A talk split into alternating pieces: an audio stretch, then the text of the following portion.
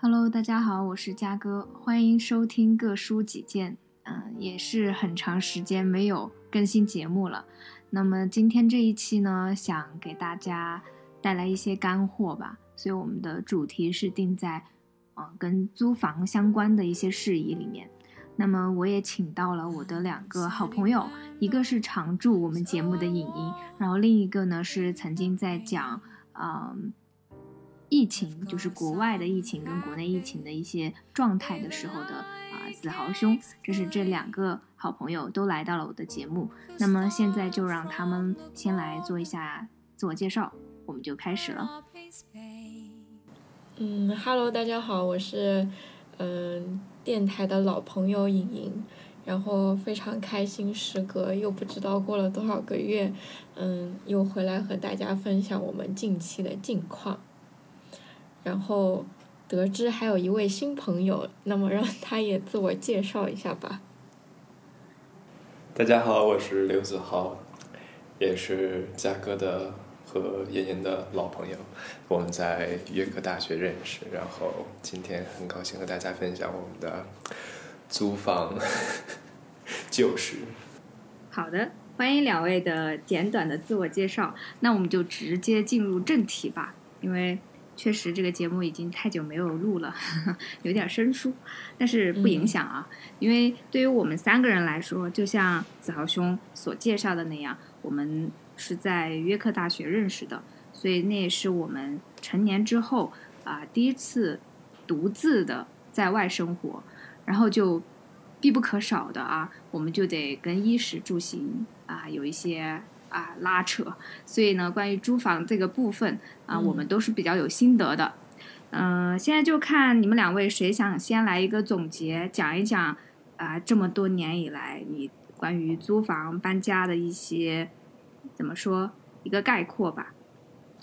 我，嗯，我想想哦，我应该是从十八岁以后在英国那一边，就总共搬过两次家，然后住过三个不同的地方。嗯，回国了以后呢，在家里待了一段时间，我就去上海了嘛。然后我在上海现在也搬过了两次家，住过了三个房子，然后。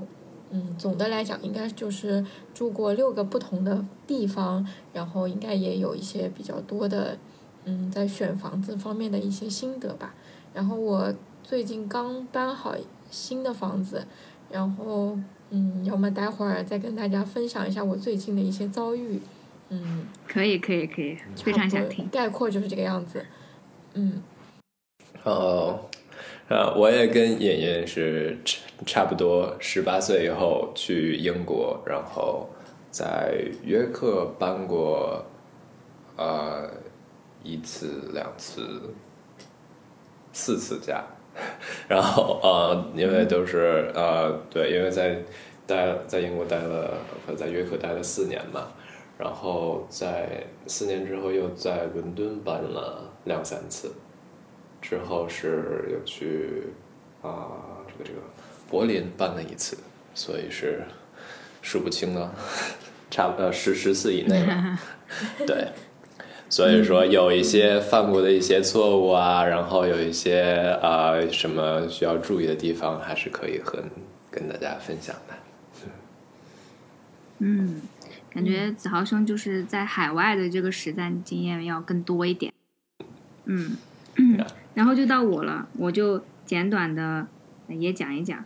我也基本上是从呃成年之后到英国，开始有第一次正儿八经的租房搬家这样的事情。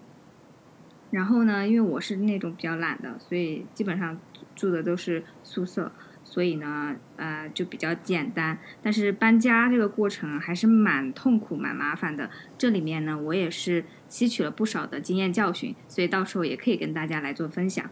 然后后来回国之后，我就一直待在成都。然后在成都呢，因为工作原因，我也先后搬过三次家。然后呢，关于国内的这个找房的辛酸史啊，我也是比较有心得的。所以呢，我们现在各自的介绍了一下之后，就让我们直接进入干货区域吧。现在颖颖先来讲一下。自己这个最新的这个搬家的经验和一些血泪史。嗯，最新的话其实就是，嗯，就我们房东大概提前了一个月告诉我们，他不准备再续租了，因为他自己准备搬回来。所以我们其实找房子的时间还挺宽裕的，然后，嗯，但我们的需求其实房子房型会比较大一点。那么这个这种大的那种三房，现在在市面上会比较少一点，因为这个总体的经济环境其实不是很好，所以很多房东他这个房子租不掉的话，他就宁愿拿回去自己住。所以就是因为我们准备三个人还是原样一起搬走，那么这个条件就陷在这里，有稍微有点尴尬。另外呢，就是我们的预算其实也不算很高，嗯，又等于说给自己。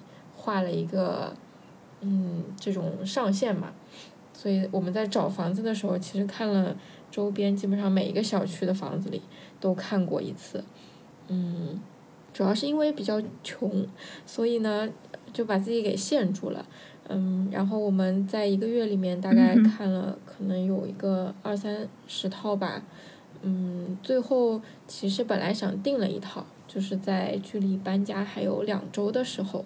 嗯，定下来想要住那一套，但是呢，就遇到了一个链，嗯，可以说这个品牌嘛，就是某一家中介，他的那个，嗯，呃，这个中介的一个维护人，这个就是维护这个房源的人，嗯，他的信息其实提供的有误，就是在我们客人看来，就是。如果你在你这个网站上看见了这个房子，然后他会写一个预计可以入住的时间，同时呢，他也允许你去看房。那么在我们的眼中，就是这个房子是一个可以租的状态。嗯，但是我们去聊的时候，就发现这里面其实还有租客，然后这个租客他的房子的合同其实也没有到期。嗯，他就是说，如果他自己的房子里的那一套租客搬走了的话，他就可以很快的从现在的这套房子里搬出去，然后我们才可以对应的搬去他现在这套房子里面，所以他的那个租期就是不准确的嘛。嗯，就是因为这个问题，所以我们跟这家中介去吵了架，然后呢也去投诉了他们。嗯。嗯。就这个是遇到的第一件事情，嗯，后来呢，我们就是通过了好几个中介联系人去打探那个房子能不能租，以及他大概什么时间，嗯，可以放出来。结果呢，那个人就是在嗯回复不同的联系人的时候，他都会提供一个越来越往后的日期，就是和我们当下的这个计划，嗯，越变越远，所以我们觉得这个人特别的不靠谱，然后。就变成了我们一边在找新的房子，一边在投诉，呃，这个中介的工作人员。嗯，那最后你们还是找的中介吗？对，嗯，然后就讲到了我们在看下一套房子的时候，其实也，呃，很快，就是大概在搬家前一周就找到了另外一套，觉得还不错的。然后想签，但是呢，这个也是在你要快签的时候，他告诉你这个房子是嗯比较老的，然后水泵是有问题的，就是我们在很短的时间里面，呃，在同一家中介这里碰壁两次，就是他们对于这个信息房源嗯房源信息的准确性到底能不能租，其实都很不了解，而且这是一家比较大的中介。所以我们就对于这个是是那个什么，是某家吗？是那个绿色的，对，是那个绿色。天哪！但是怎么跟我的体验不一样呢？我还对他们家挺有好感的。嗯，可能是看，我也不知道，就也许我们运气就不大好。就确实是那个小哥，他也帮我们看了很多房子，但他的运气其实也很差，遇到了我们，我们还投诉了他。嗯，然后就说到了 我们最后一个嗯一个选项，就是一套之前看过，但是远远超过我们预算的房子。嗯，就是最后呢，其实嗯，这个房东他有两个选择，一一个选择就是我们这三个人，另外一个选择呢就是其另外一家可能有四个人，也是那种合租性质的，嗯，在里面选择，然后我们去很努力的争取了一下，同时呢也得到了一个比较合理的价格，在我们接受范围内的价格，嗯，就在上周末的时候，嗯，成功的入住了。但是呢，我们也没有选择之前的那家中介，是换了一家中介。嗯，就是总体来讲，嗯，我觉得不要耗死在一家中介里面，因为，嗯，房东在挂房子的时候，他会挂很多不同的中介，然后这些中介呢，对应着有着不同的中介费用，就是它的百分比是不一样的。我觉得这个是可以去对比的。然后另外一个呢，就是说，如果你在某一家中介遇到了一些不太，嗯，开心的经历，或者你觉得不太合合理的一些服务反馈啊，这种其实是可以去投诉的，而且，嗯，就是如果你的投诉的内容是比较有理有据的话，其实是会得到一定程度的现金补偿的，就是呼吁大家要努力的维权。嗯，嗯就是，嗯，你不能因为他提供的这个错误导致了你，嗯，就是无法入住这个房子，你就觉得这是一件合理的事情。那妍妍，你投诉的时候是给谁投诉呢？嗯，就是他，如果你这个，他应该会有一个那种投诉，呃，就是客户服务中心，然后会把你的个人信息收集一下。嗯，然后他会去联系对应的那个，嗯，负责人，去店里面问询真是不是情况真实，对，然后他会根据这个情况，会提供给你一些就是补偿的方案，然后你看你要不要和解，就如果和解的话，你就签一个和解的协议，嗯，他就会把这种补偿相相对应的补偿就会还给你。嗯，我们其实后面是和解了，因为我们也通过自己的方式找到了房子，嗯，就是没有产生额外的那种，呃，比如说我没有地方住了的这种情况。就其实如果有这种情况的话，嗯，我觉得中介一定程度上还是会需要提供更多的补偿。嗯，其实就是他们也有一点钻空子，嗯，因为。嗯，我们其实还投诉了幺二三幺五的，就是消费者这个维权的。虽然我们没有实际上发生一些合同的关系啊，就是如果签了合同，他不让我住，这是另外一回事了。嗯，但是在之前呢，他这个人就给我的室友去科普了一下他们的这个这种商业模式。嗯，就是这种中介呢，它其实是提供一种服务。所以他提供的信息不一定是准确的，因为他的信息来源是从，嗯，就是房东提供给他的，然后他对应照搬放上去，所以他不对这个信息的准确性负责任，他只是提供一个，嗯，类似于帮人代看房子，然后代签合同这样的一个中间关系。所以他以自己只提供服务来，嗯，就是从一个客户投诉的角度，就可以摆脱自己的一些，成为一个借口。所以这个我觉得还是挺，呃，算是一个空子吧。嗯，去年的时候，就是我们当时帮我们另外一个朋友，他也是，嗯，去外地读书之后回到成都。然后他不太了解这边租房的情况，最开始我们也想的是找那几家比较大的嘛，然后去找房子，因为要放心一点。但是呢，因为他预算有限，这确实是就是因为他当时还没有工作，所以他钱不能就是就非常低，他那个那个线非常低，所以说一般的大型的这种呃这种租房的公司中介啊，就没有这样的房子，就是提供不了。嗯。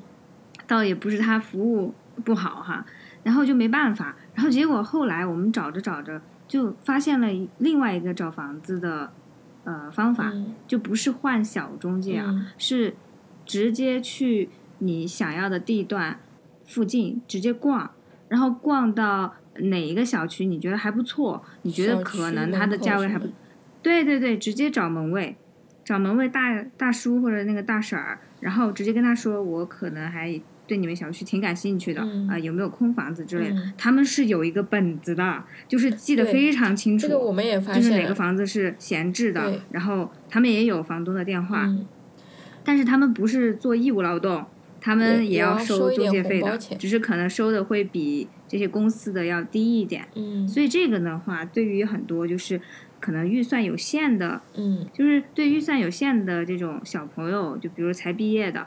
就比较适合通过这个路数去找房子，肯定是比中介找的还是要至少手续费要呃便宜一半多吧。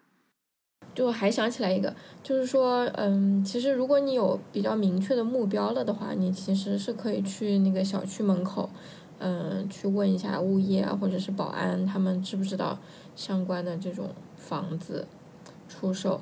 但是呢，我觉得这种适合时间比较多的，因为你得一家一家去交涉，就不像中介一样，它可以给你提供一个比较，嗯，综合性的，嗯，筛选，就可能对应的人群不大一样。对，如果是上班族特别忙的话，可能这个办法就不太管用。所以我觉得针对大学生呐，然后时间比较充裕的。然后又预算比较低的话，这样一家家去找，还可以顺便了解一下这个城市的地形地貌。对，可以逛一下周边。对对。然后关于国内的这个板块的话，嗯，因为刚刚我们讲了中介嘛，也想问一下子豪兄，就是你在国外租房子的话，也会找中介还是怎么的呢？啊，在中介的话，我是在英国找过一次，在德国找过一次。在英国那次是我在约克的时候，啊，大一刚毕业，然后什么大一刚毕业，大一刚结束，然后呃，跟跟几个室友呃呃混的挺好的，然后决定大二的时候出去租，然后呢，出去租的时候我们是找了一个中介，找中介，他们这个中介是没什么问题的，啊，都都挺好，然后找的房子也不错。但是啊，你得，我发现就是说，你跟这些人出去住的时候，得问一些呃细节的问题，就比如说，呃，就是你之前可能都没想过的问题，比如说呃，你冬天要不要开暖气？因为我发现他们英国人是说，呃，冬天是不爱开暖气的，尤其是晚上。因为我说为什么晚上不开暖？晚上不开暖气呢，就就冬天晚上最冷了。然后他们说，因为晚上你是在被子里，所以不需要暖气。然后就说你你你你也没话说，你知道吧？一种很新的节约方式。对，然后。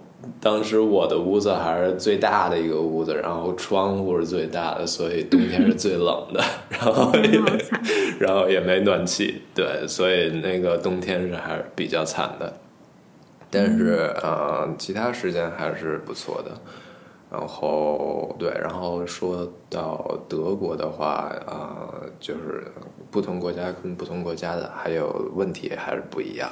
就比如说你要去那个国家之前，得上网好好查一下之前的那些啊租客们都有都遇到过什么情况，都有什么普遍的。比如说在德国的话，他就是可能说最后那个啊房东他呃押金给你还的时候还的是不及时的。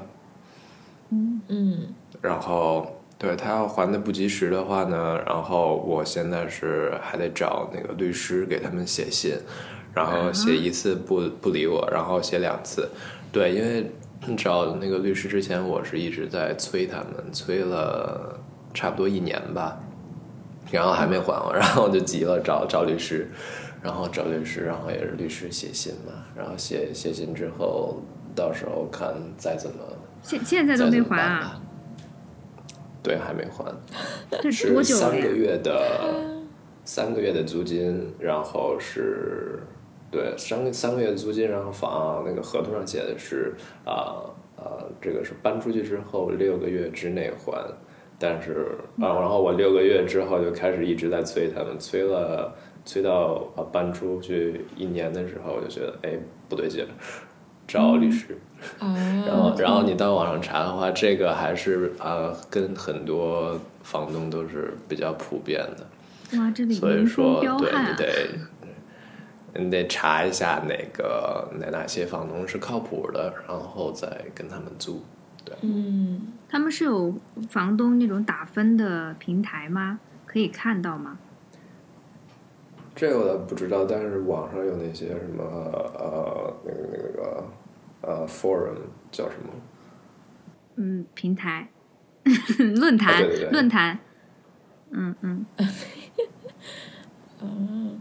我前两呃，我昨天也去退押金了，就是他也拖拖了，拖着押金哦没有给没有，他没还吗？是他会拉着你去检查所有的东西，电器啊什么的能不能用，嗯，然后房子里有没有坏的，嗯，如果没有的话呢，就会嗯再找一个他比较放心的中介的，嗯、交接人来填一个就是，呃，水电煤嗯。就是这个账单的结算，对。我们会把剩下来的对对费用都结掉，结清，然后他就当场把剩下来的，呃，押金就退给我了。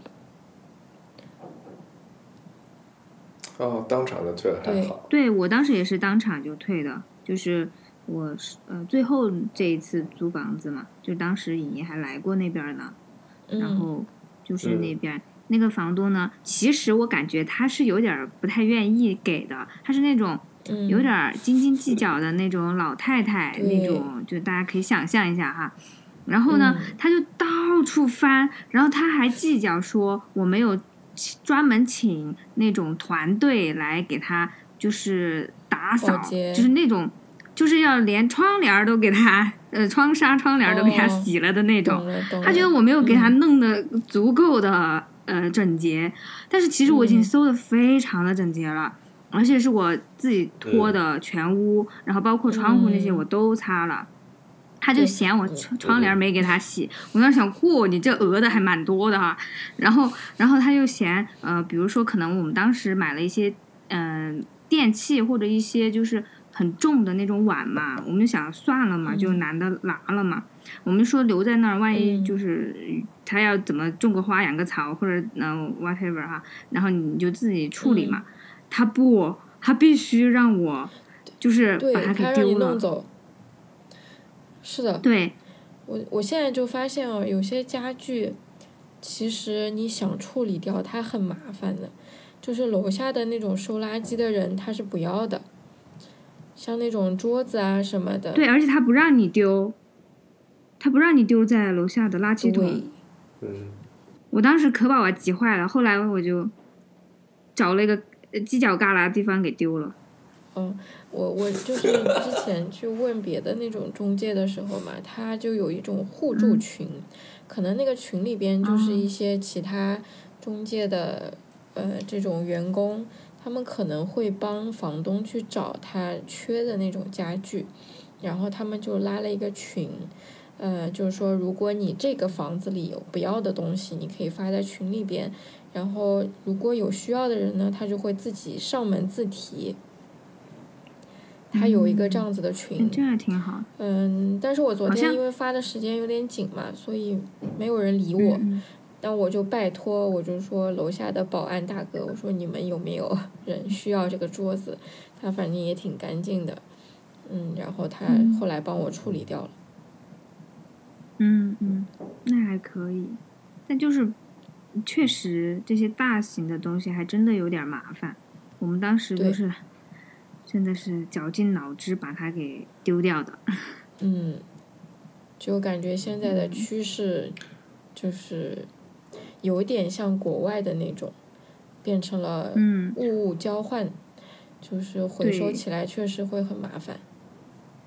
之之前的话，之前就是在英国读书的时候嘛，嗯就是特别是毕业的时候，当时本科毕业的时候，就有很多东西拿不走，然后就嗯。只能通过那种群嘛。好像当时是嗯。嗯哪个学姐呀还是谁推荐的，就是 Facebook 上专门有一个那个 group 嘛，然后全部都嗯是约克的校友在里面，就是呃物物交换，或者是就是你拿你直接拿走这种。对，就是反正有点类似了。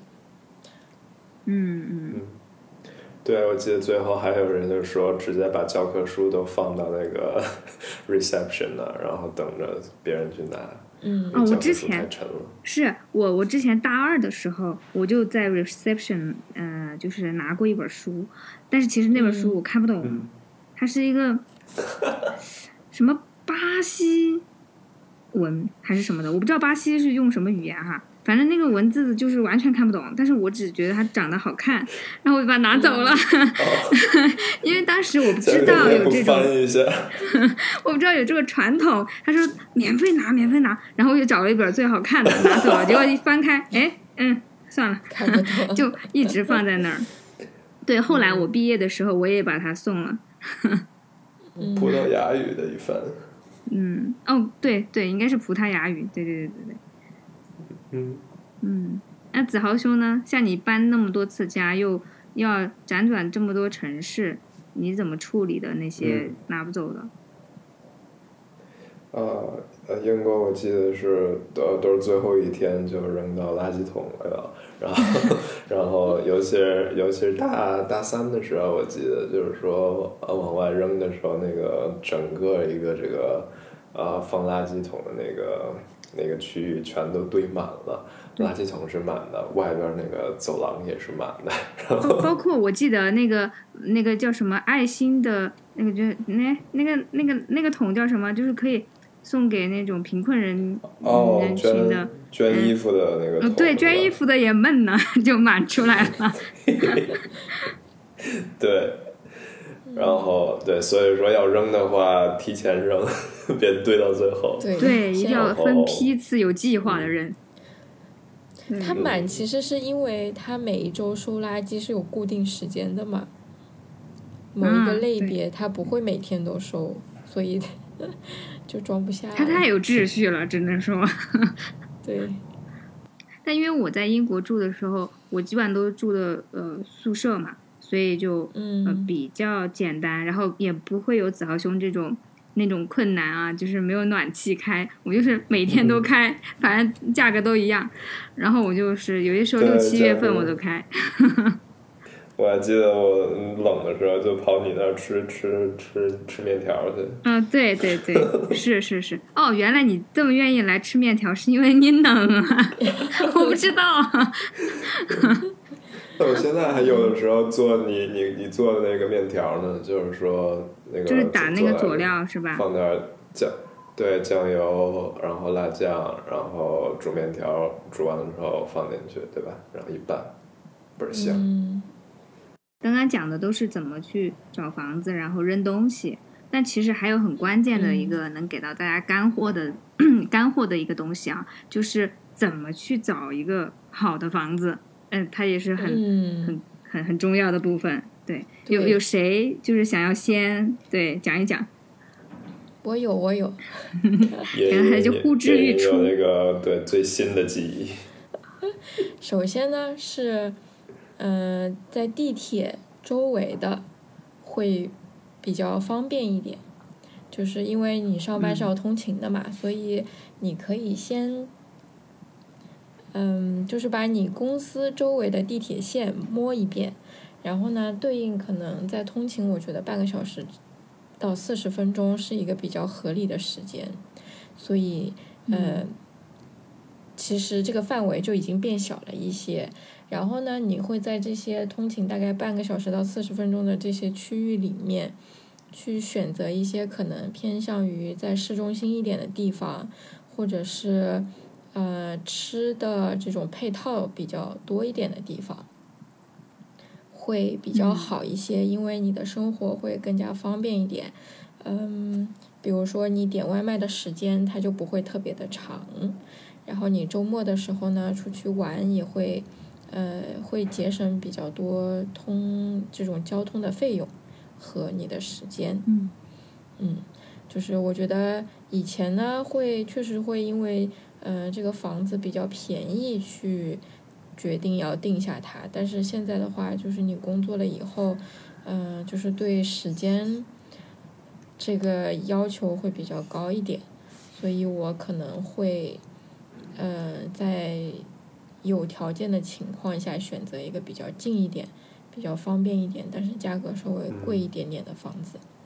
嗯嗯，对，生活质量很重要。对，就是不然你每一天都是在。嗯，上班赶路，下班也在赶路，就特别的累，然后也没有自己的生活。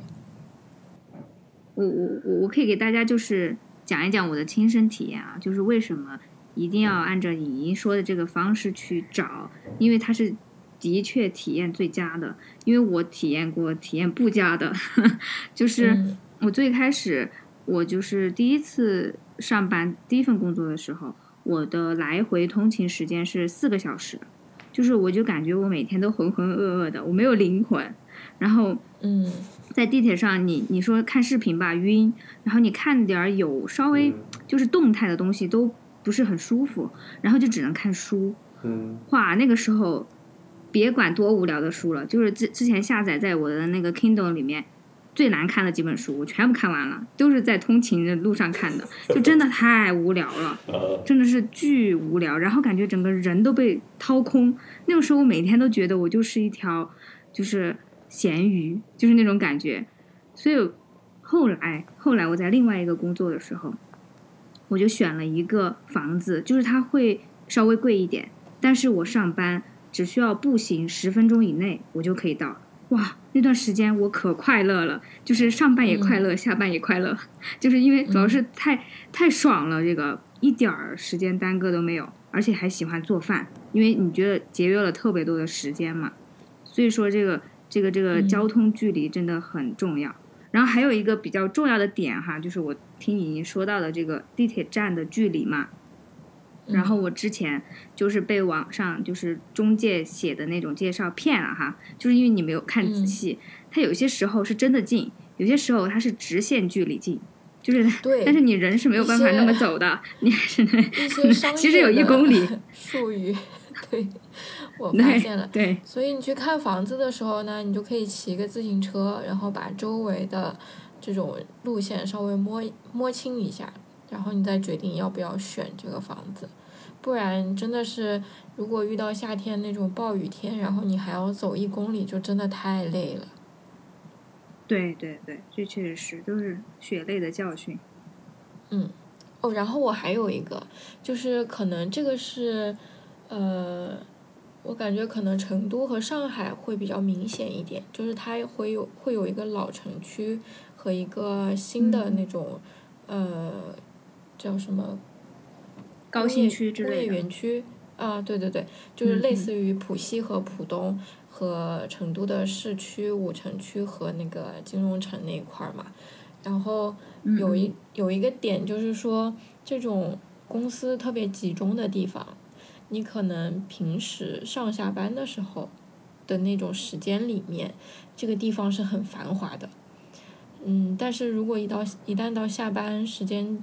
可能九十点钟以后，或者是周末的时候，这个地方就像一个空城一样。嗯，所以呢，我就当时我没有选择住在浦东，就是我上班的那个区域，而且呃，就是我选择了城区里面，因为我觉得那个会更有生活气息一点，然后你平时周末的生活会更丰富一些。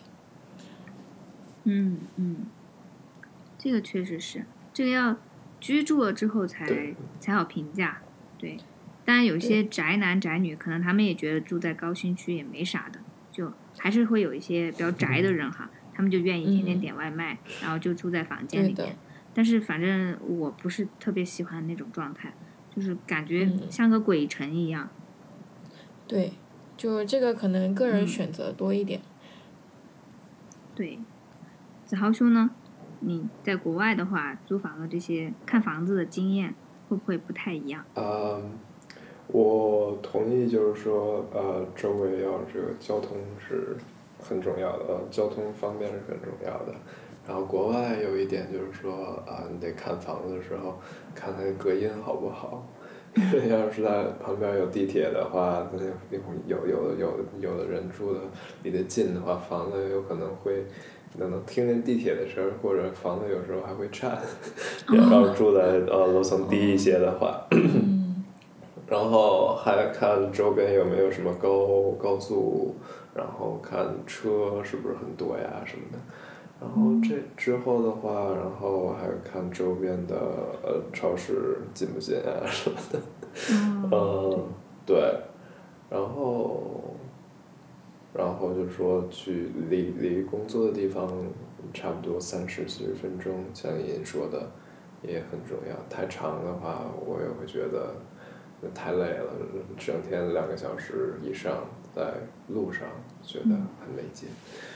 对对，不过那不过这种情情况下，我还会，我也是像嘉哥一样会在路上看书，然后想哎，还会还会多看几本书每年，所以嗯是，所以自己看看自己的条件来选择吧，对，嗯对。还有什么呢？然后看，如果是跟室友一起住的话，啊，得确定了解他们有有什么 啊，这个这个冬天冬天开不开暖气啊之类的。然后然后就看。然后，如果想养花儿、养动物的话，然后看看这个合同上说可不可以让你养动物啊、养宠物啊。然后养花的话，是不是还得看这个窗户冲的是不是这个冲南呀、冲西啊、冲东啊、冲北的话，可能就是养花儿养不好。嗯，这个倒是蛮细节的一个部分。然后有，如果可以的话，可以跟之前那个。呃，tenant 聊一下，然后看周围的邻居怎么样。嗯 哦。因为因为因为你平时呃呃呃住住进去之后，平时还是会跟邻居时不时打交道的。要邻居不好的话，还不如换个地方住。嗯，对，这个也感觉比较重要。嗯，好像我感觉在我的租租房的体验里面，在国内啊，好像。认不认识邻居都不太重要哎，就感觉好像，就算我住了很久，我都指不定只见过几面，就是我的邻居，好像大家都是彼此非常的陌生，且并不想交往的那种感觉。那估计你那是隔音比较好的。嗯，确实也听不到什么声音，对。对，你要想能听见邻居上下一直在 party 的话，可能就。比较麻烦，对不对？嘉哥，你在约克是不是也有类似的经历？这个可以说的吗？哎，应该他也不会听我们的节目哈，虽然我们都认识。就是，哎，好像他没有上过我们节目哈。对对，他没上过我们节目，就是我们群中对我们大家的好朋友呃之一啊。对，当时他住住我隔壁，天天呐，就是。大家可能，呃，就是我知道有一类人群就是喜欢洗澡的时候唱歌，我可以理解。但是他那个洗澡的那个浴室刚好就跟我房间一墙之隔，那个墙又感觉就像是空中空的一样。就是他每一次在浴室里面唱歌，本来声音就很大，你知道吧？然后再传到我这边来。就像是加了扬声器一样，然后，哇！我整个人就是，我也看不了书，我也吃不了饭，就是我我也得只能跟着他一起听他唱歌。我当时还是蛮崩溃的，我就觉得我要神经衰弱了。但但后来就好了，后来我搬到了另外一栋的一楼去了之后，哎，就是我在一个角落里面，就是旁边也没有房间，哎，我觉得哎非常的安静，所以这个隔音真的蛮重要的，嗯。这些其实都是关于租房子的一些硬件条件嘛，然后，哎，我们待会儿要说的其实也是属于硬件条件，但是就，呃，不属于外围的这些因素了，就属于内在因素了。比如说，我们已经选开始选房子，然后已经走进这个呃出租房之后，我们要去扫视哪些关键部位，就是大家有没有什么卫生间？嗯嗯，对对对。这个也是，就我我一般就是第一个看的是卫生间，就看它防水啊，反不反臭啊，这些是我比较在意的。然后，如果你合租的人比较多一点的话，就可能三个人。我们现在看下来，如果这个房子有两个卫生间是比较科学的。嗯，因为你可能会遇到上班的时间会比较接近，然后就会需要抢洗手间的这个问题。嗯，你们现在是两个厕所？嗯，我们这个房子它比较好，就是它把两个厕所，呃，一一个厕厕所拆开来了，所以就是两边都有洗手间和马桶，然后两边都可以洗澡，所以它，嗯，所以我想，如果我以后有自己的房子的话，我应该也会这么这么弄。然后可能我会觉得。就是我自己可能会比较在意的，还有厨房。如果这个房子是有厨房的话，你也要看一下。我就感觉，呃，脏不脏，主要就是看厕所和厨房。就那些虫啊，那些生霉的地方呀，基本上都是在厨房发生的。所以我会感觉还蛮重要的。对。嗯，还有的话，我觉得就是，嗯，就是房子。整体的那种感觉吧，就是你一进去，其实就会心里第一印象其实会有的。嗯，那么有一些比较老的那种房型的话，它虽然很大，但是你一进去以后，你就能闻到一种老房子的味道。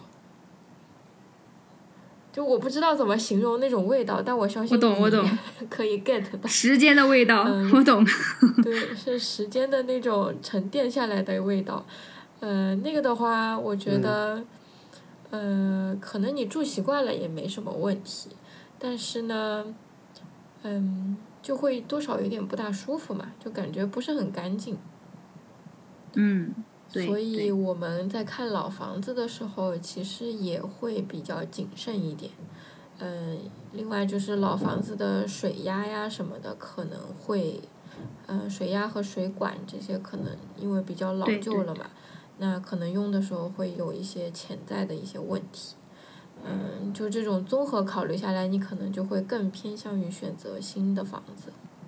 这个也是我我之前就是嗯找房子我的一个策略，就是为了它是新房子，或者说不要太老，我都会选那种单身公寓，就是它也是带厕所的那种，有的它也会带厨房，然后呢，它就是真的非常的。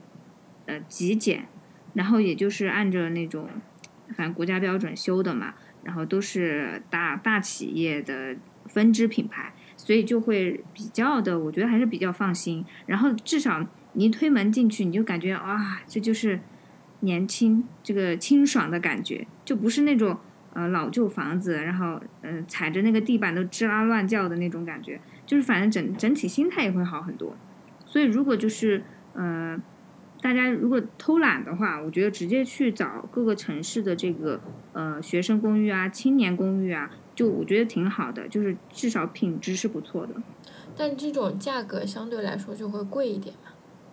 其实还好，就是你可以就是如果你是一个人住的话，或者是两个人嗯一情侣的话，就是可以睡一张床的话，那可以选就是面积小的，它其实相对来说也比较便宜，因为它是青年公寓。相对来说，还是会呃嗯比较考虑刚上刚上班的这个人群的，嗯，除了像那种公寓哈，就是比如像金融城的那一坨的那些公寓，就是属于高端公寓啊，那个就有点贵了。对，就是大家到时候甄别一下，就是还是有便宜一点的。然后可能还要再看一下公寓是不是明水明电，或者是它是商业用，嗯，呃，就会。单价会比较高一点。啊，对对对，是的，是的，这个就是找大企业下面的就会好一点。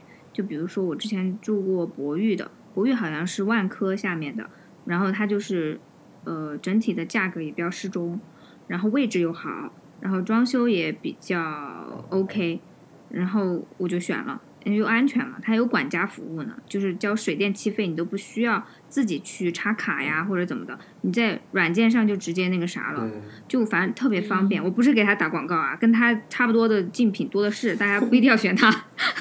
对，嗯，就是如果能找到一一些比较好的室友的话，你的生活会变得很开心。嗯，相反的话，就是大家都懂的，会变得很痛苦。嗯，嗯没错。啊，如果有室友的话，还可以啊和他们提前那个商量好，说那个怎么洗洗碟的洗碗呀，要不然最后一个人全什什么什么都不洗，然后全都交给你干了，嗯那还是不好的。所以说，比如说你跟室友，你你洗三天，他洗四天，嗯 怎么样的每分周，工一下。或者说谁中午洗，谁晚上洗啊？对。嗯嗯哎，叶叶啊，我就是我在想，你之前在约克还养过嗯啊那个豚鼠，对，荷兰猪是吧荷？兰猪。啊，对，然后嗯然后你是嗯搬搬出去之前是怎么怎么把这个荷兰猪是啊给了同学还是怎么样的？嗯，之前应该是我们挂在一个类似于交易平台的那种，嗯，网网页上面，然后呢就会有人来联系嗯你，他想要来看一下，嗯，如果他满意的话，他就把小小猪带走了。当时哦，当时那个买家很可爱的，然后他有问我，他说这个。嗯呃，你的小猪平时喜欢吃点什么东西吗？嗯，我会给他带一点点过来，这样子他就不会那么害 怕吧。然后我说他呃比较喜欢吃西兰花，然后我就是他联系我来拿的时候，嗯，他摁门铃，我打开的那一瞬间，他就举举起了一颗很可爱的西兰花，他说我把这个东西带过来了。嗯，就是外国人花束，啊，外国人还是很可爱的，我觉得。嗯 后来他就是他带走的吗？对他把他把那个小猪猪带走了。嗯那你现在还养宠物吗？嗯，我现在没有，但我室友有养猫。嗯，就是我是负责哦撸猫的那个人，不尽任何赡养义务。哦，对，然后养宠物的话，如果和和别人一起合租的话，还得问问清楚有没有过敏啊之类的。哦对的对的哈，子豪说你是对猫嗯过敏，啊，对，我是对猫过敏，然后我还我还对其他什么过敏，我我忘了，在那个医院的表上写着呢。但是对，但是有的人对对对其他动物也过敏，比如说狗啊、兔子啊之类的。嗯然后这个鸟的这个呃，因为鸟鸟那个飞毛也挺多的，然后也有好多这个 dust 呃灰尘，嗯所以说都得问清楚。对，对，就是，嗯，就是在我感觉选室友或者是，嗯，合租的话，有点像婚后生活，就是你可能是两 两个或者是多个生活习惯，嗯，还有性格完全不一样的人，然后你们要嗯。暂时的组成一个家庭，然后就会需嗯。要有很多磨合的地方，然后也嗯，也有那种互相包容啊，嗯，也当然也有生气吵架，然后嗯，就是这种我感觉还挺有意思的，就是嗯嗯，我觉得跟我一起住过的朋友都会变成未来，呃，时间里面很好的朋友。嗯，当然，如果是遇到了那种非常非常不友好的人，那肯定以后就不会再联系了。嗯，是，那确实这么形容，的确像是过的婚后生活。我想了一下，我唯一的一次合租经验，是因为我是跟我一个朋友一起的，所以就没啥嗯特别需要筛选的，人品还是过关的。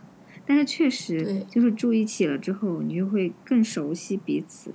就即使你们有很多嗯。习惯是不相同的，但好像也就那样吧。那那还能咋地？就是过呗，就是。好像真的有股老夫老妻的感觉。